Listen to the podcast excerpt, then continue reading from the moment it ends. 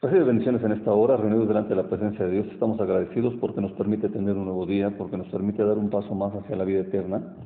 Y es camino a la vida eterna que tenemos que conocer de dónde venimos y así poder también tener nosotros la oportunidad de saber hacia dónde vamos con seguridad. Así que en esta hora te invito, aquí predicando con el pastor Héctor, a que veamos el capítulo 4 del libro de Génesis, Génesis capítulo 4 versículo 8, donde leemos, y dijo Caín a su hermano Abel, salgamos al campo. Y aconteció que estando ellos en el campo, Caín se levantó contra su hermano Abel y lo mató. Y Jehová dijo a Caín, ¿dónde está Abel tu hermano? Y él respondió, no sé, ¿soy yo acaso guarda de mi hermano? Y él le dijo, ¿qué has hecho? La voz de la sangre de tu hermano clama a mí desde la tierra. Ahora pues, maldito seas tú de la tierra que abrió su boca para recibir de tu mano la sangre de tu hermano. Cuando labres la tierra, no te, volverás no te volverá a dar su fuerza. Errante y extranjero serás en la tierra. Y dijo Caín a Jehová, grande es mi castigo para ser soportado. He aquí me echas hoy de la tierra y de tu presencia me esconderé y seré errante y extranjero en la tierra, y sucederá que cualquiera que me hallare me matará. Y le respondió Jehová, ciertamente cualquiera que mate a Caín siete veces será castigado. Entonces Jehová puso señal en Caín para que no lo matase cualquiera que lo hallara. Así que aquí estamos leyendo un poco de lo que es cuando se da el primer asesino, que es Caín. Y aquí vemos lo que sucedió la ocasión anterior, cuando veíamos que Dios estaba ahí recibiendo las ofrendas de Abel y de Caín. Y cuando se está dando esa situación, vemos como Caín hace una ofrenda de, de frutas, de plantas, de verduras, y Abel hace una ofrenda que viene a ser un cordero, el mejor cordero que tenía, el más gordo, y Dios se agradó en su ofrenda. Y cuando está sucediendo esto, entonces se enoja Caín y Dios se da cuenta que ya tiene eh, ese semblante fruncido, que ya tiene coraje, tiene envidia, se está ensañando Caín y Dios le está diciendo, dice, ¿por qué te, te has ensañado y por qué ha decaído tu semblante? Si bien hicieres, no serás enaltecido, y si no hicieres bien, el pecado está a la puerta. Con todo esto a ti será su deseo y tú te enseñorearás de él. Dios le dice esto a Caín y Caín, aún con todo lo que Dios le dice, aún cuando Dios le está diciendo que si hace algo indebido, va a tener un castigo que lo va a alejar de la presencia de Dios, aquí estamos teniendo lo que es el que Caín no obedeció a Dios, no tomó en cuenta el consejo de Dios. Vemos que Caín ahora le dice a su hermano, Abel, salgamos al campo. Y aconteció que estando ellos en el campo, Caín se levantó contra su hermano Abel y lo mató. Y esta es una situación muy fuerte y muy importante, porque dice Jehová dijo a Caín, ¿dónde está Abel tu hermano? Y él respondió, no sé. ¿Soy yo acaso guarda de mi hermano? Y él le dijo, ¿qué has hecho? La voz de la sangre de tu hermano clama a mí desde la tierra. A lo mejor cuando estamos leyendo esta parte, para nosotros se nos hace algo sencillo el saber que esto es un asesinato y que pues el asesino pues no, no va a entrar a la Nueva Jerusalén, a la eterna presencia de Dios. Pero también tenemos que estar entendiendo que cuando Caín da esa respuesta también está diciendo, tú me dijiste que no me enojara, que no me ensañara con Abel, y tú me dijiste que el pecado estaba a la puerta. Pero tú, Dios, tú tenías que haber evitado lo que pasó. Tú lo podías haber hecho. ¿Por qué dejaste que esto sucediera? y así se está poniendo en contra de Dios y así se está justificando él por haber matado a su hermano.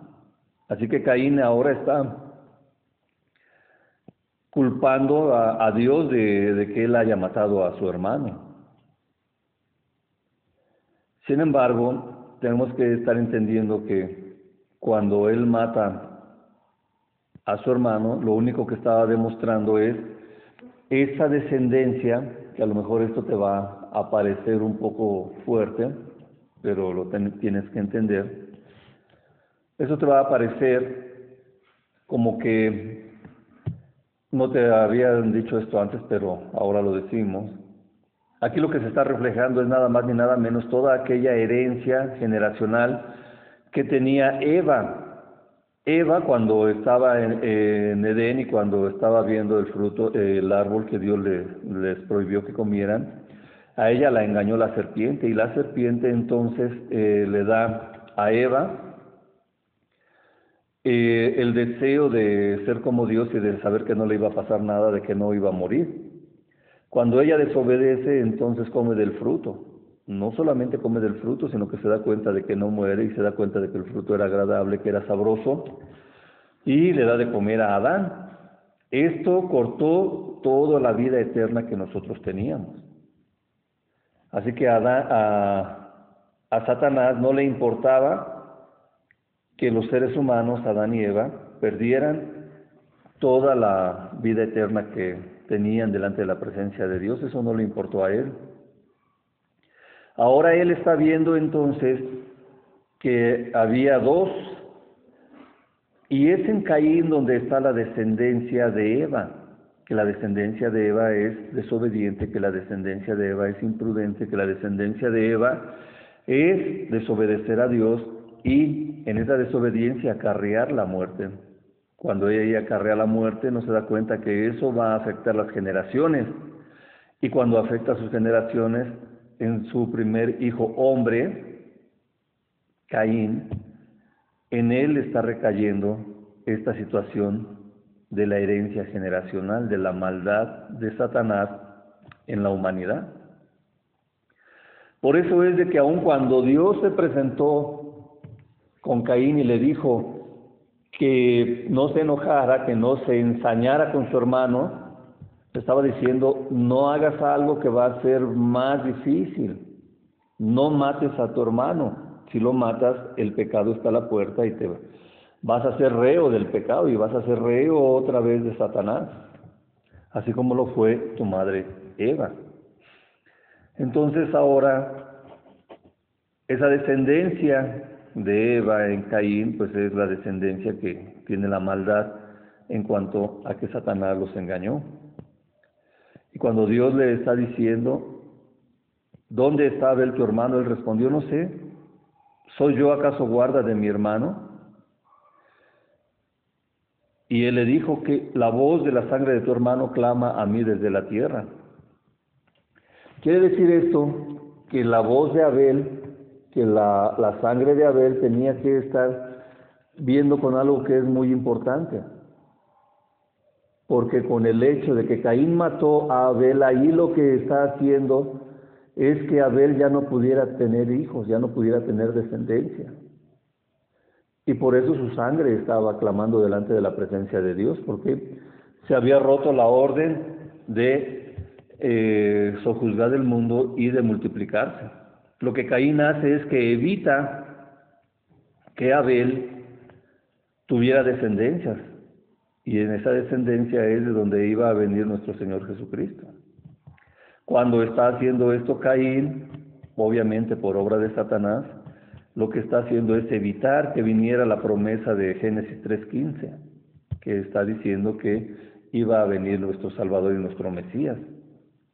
Por, esta, por eso es la situación de que cuando Caín mata a su hermano, se da el que la sangre está clamando y está dándose la situación de que estaba interrumpiendo lo que Dios había planeado, porque Satanás siempre está eh, rompiendo los planes de Dios, siempre está tratando de demostrar que Él puede hacer las cosas y de que Él puede destruir y lastimar. Fíjate que cuando estamos hablando de la sangre nos damos cuenta de lo que dijo nuestro Señor Jesucristo en Mateo 23. En Mateo 23, en su capítulo, en el capítulo 23 y el versículo 23 dice, hay de vosotros escribas y fariseos hipócritas, porque diezmas la menta y el eneldo y el comino y dejan lo más importante de la ley, la justicia, la misericordia y la fe. Esto era necesario hacer sin dejar de hacer aquello.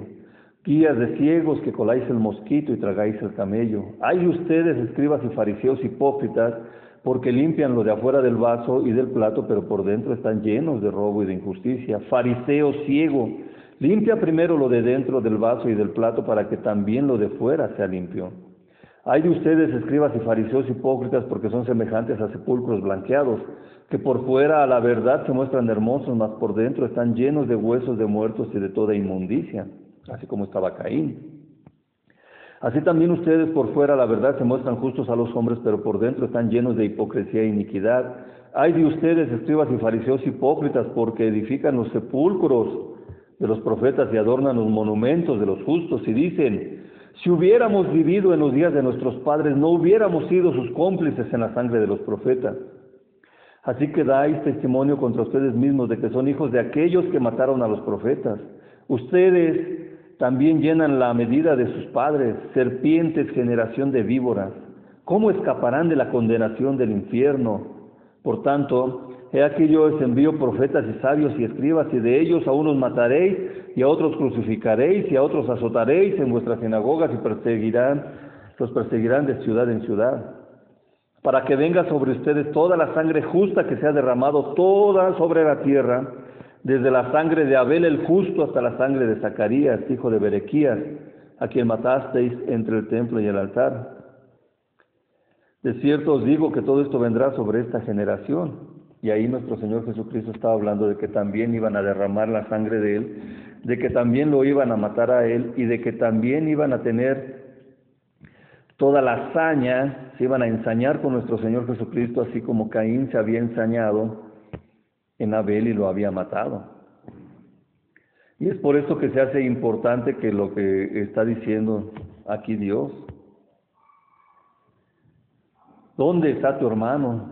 Y, él, y Caín contesta, ¿soy yo acaso guarda de mi hermano? Y él le dijo, ¿qué has hecho? La voz de la sangre de tu hermano clama a mí desde la tierra. Impediste que tu hermano tuviera descendencias, impediste que él se multiplicara como todos se van a multiplicar.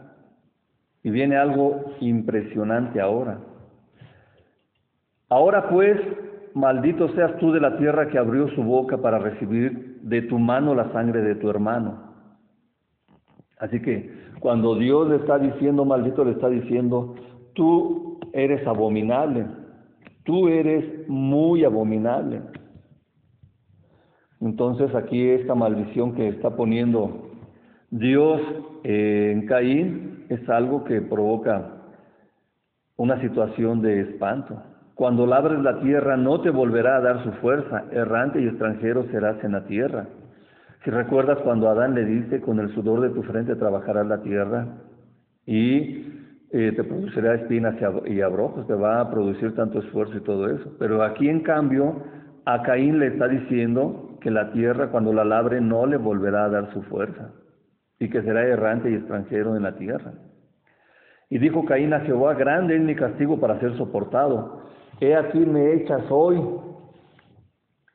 de la tierra y de tu presencia me esconderé, y seré errante y extranjero en la tierra, y sucederá que cualquiera que me hallare me matará.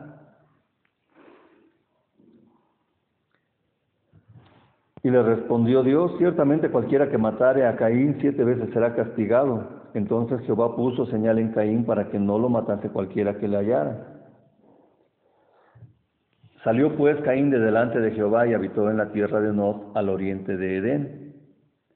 Entonces aquí hay muchas situaciones que se están manifestando en cuanto a lo que es el castigo sobre Caín, sobre el primer asesinato de hombre por hombre en la Biblia, algo que trajo maldición, algo que es muy abominable, Desde entonces Dios nos prohíbe que matemos a nuestros semejantes.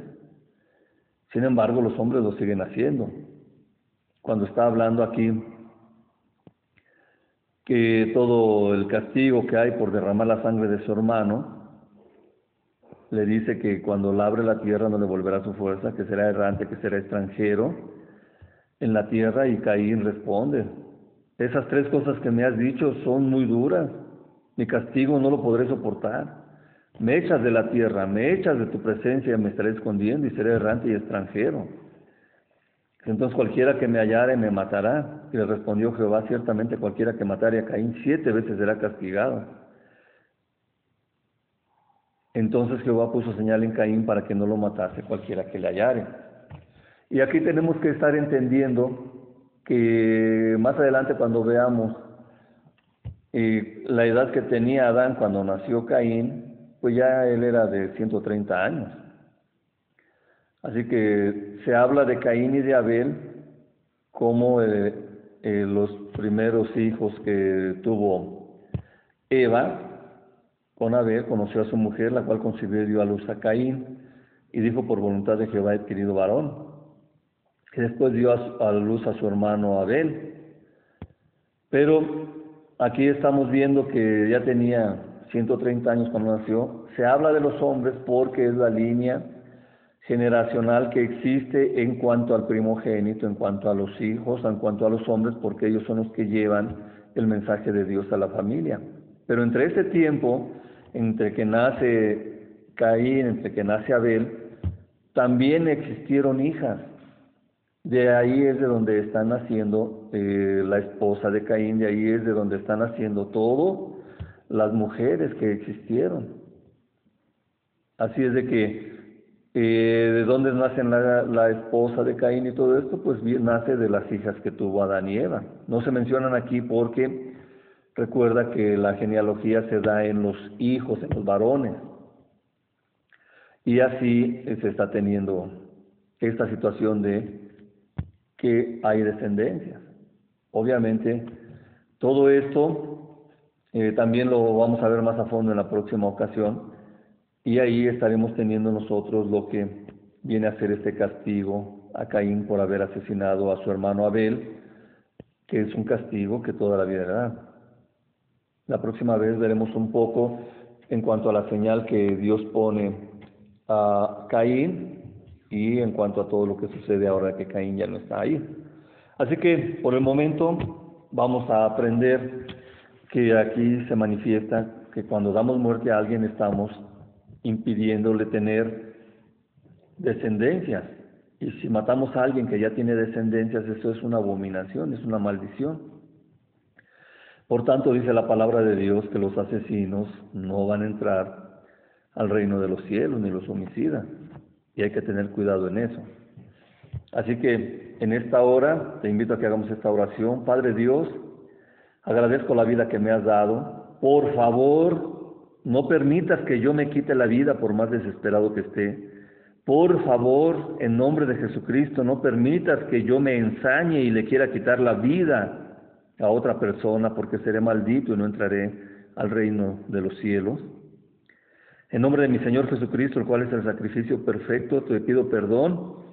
Y en nombre de mi Señor Jesucristo, mi Salvador, recibo a Jesucristo en mi corazón. Y en ese nombre que es sobre todo nombre, te pido que tu Espíritu Santo me guíe para que yo no mate a ninguna persona, para que yo no sea maldito en esta tierra. Y en esta hora te pido también que me ayudes a amarte más y amar a mi prójimo. Pues esto te lo pido en nombre de mi Señor Jesucristo. Amén, amén y amén. Este mensaje también está dirigido para, ahorita estoy teniendo la visión de una persona que está muy desesperada, que ha pensado también que ya va a quitarse la vida porque es muy difícil lo que está sucediendo. Pero te, te digo en nombre de mi Señor Jesucristo, tú tienes vida eterna, no te hagas abominable ni maldito delante de la presencia de Dios en esta hora, levanta tus manos, pide perdón a Dios, reconócelo como tu dueño, como tu Señor y vuelve a la vida. No impidas que el derramar tu sangre te niegue la oportunidad de tener descendencias y de tener la vida eterna que Dios pone delante de ti. En nombre de mi Señor Jesucristo te lo estoy pidiendo. Amén, amén y amén. Así que en esta hora recibe bendiciones. Dios nos ama y quiere que estemos de vuelta con Él en la vida eterna. Así que recibe bendiciones, que tengas un excelente día. Amén, amén y amén.